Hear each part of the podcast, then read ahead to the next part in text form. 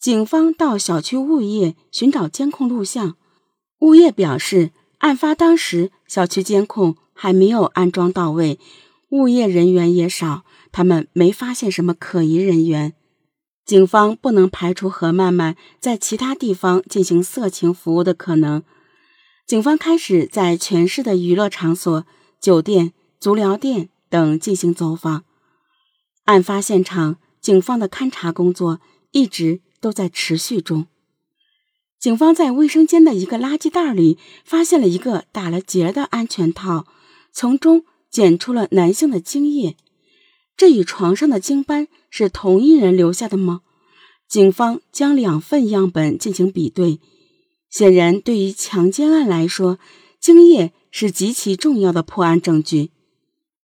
另一组侦查员在卧室床头柜上一个台历背后发现一行手写的字，写着“段”，电话、地址等信息。这个人是谁？与死者是什么关系？会是凶手吗？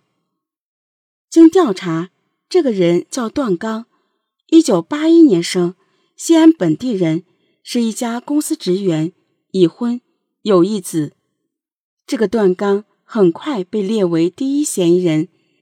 警方开始从外围摸排段刚的生活轨迹，认真对其社会关系进行调查，看看他与死者何曼曼之间到底有什么联系。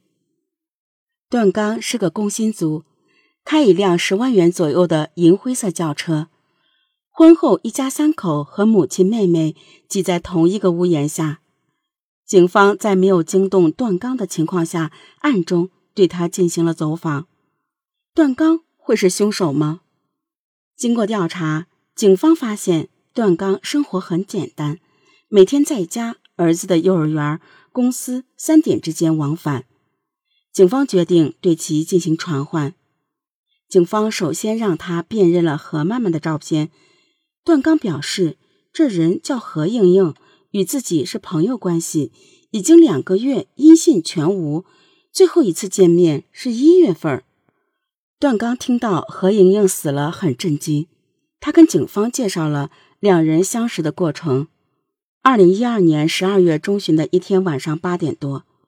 段刚开车在路上遇到一个拉着行李箱的女青年拦车，让段刚送她去机场，给三百元报酬。因为他收入不高，考虑到拉这趟私活能赚不少，段刚就答应了。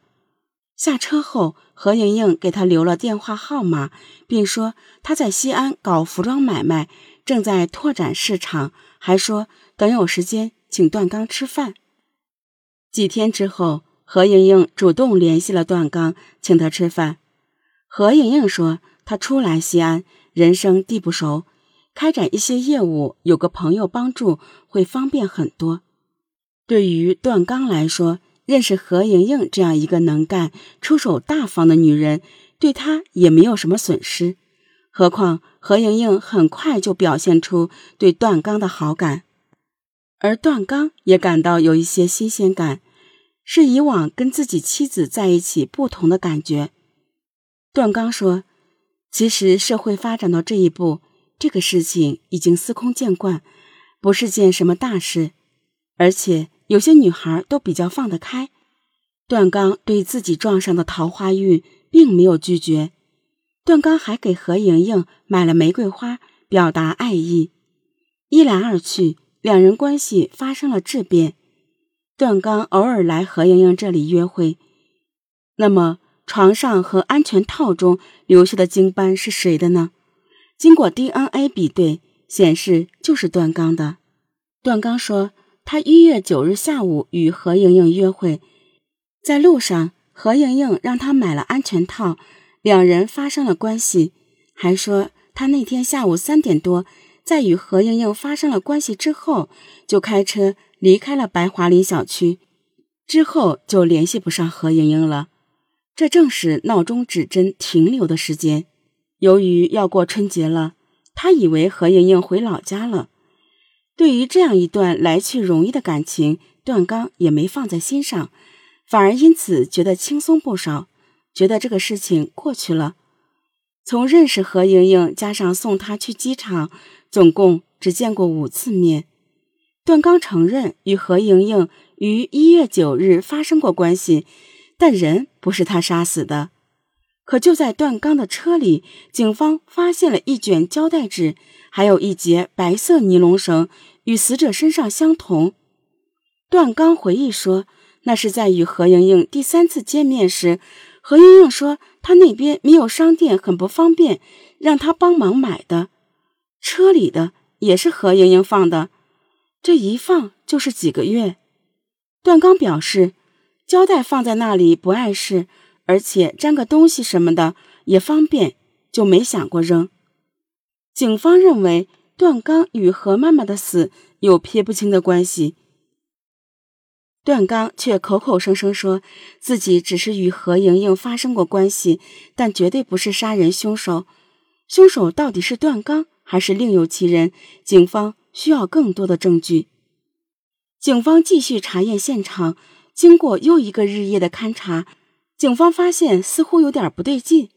原来，经过地毯式搜索，警方没有在现场发现任何指纹和脚印，连死者本人的都没有。这个现场很显然被精心打扫过。这个抢劫、强奸、杀人现场出现了极端的情况：一方面缺少重要的痕迹物证证据，另一方面个别物证的出现又显得突兀。死者腿根部床单上的云团状精斑，两个避孕套的包装，一个装着精液打了结的避孕套。凶手为什么会把精液留下？既然是强奸，为什么用避孕套，甚至还留下了精斑？这是警方发现的第一个反常现象。另一方面，闹钟被打翻在地，电池和表盖分离。电池却散落在不同平面。如果按照它在床头上掉落的位置，它的附件应该散落在地面，而不会弹起来。而警方在现场却发现，电池掉到抽屉里，后盖落在床头柜第二层。大多数嫌疑人作案都会打扫现场，目的是逃避打击。但是这个命案现场经过清理事实，留出破绽。是虚，最重要的物证经斑，地板上的闹钟，台历上的人名电话，似乎有意向警方指明嫌疑人身份。这个精心设计的现场，到底要把警方指向哪里？凶手杀人目的又是什么？警方决定调转方向，将计就计。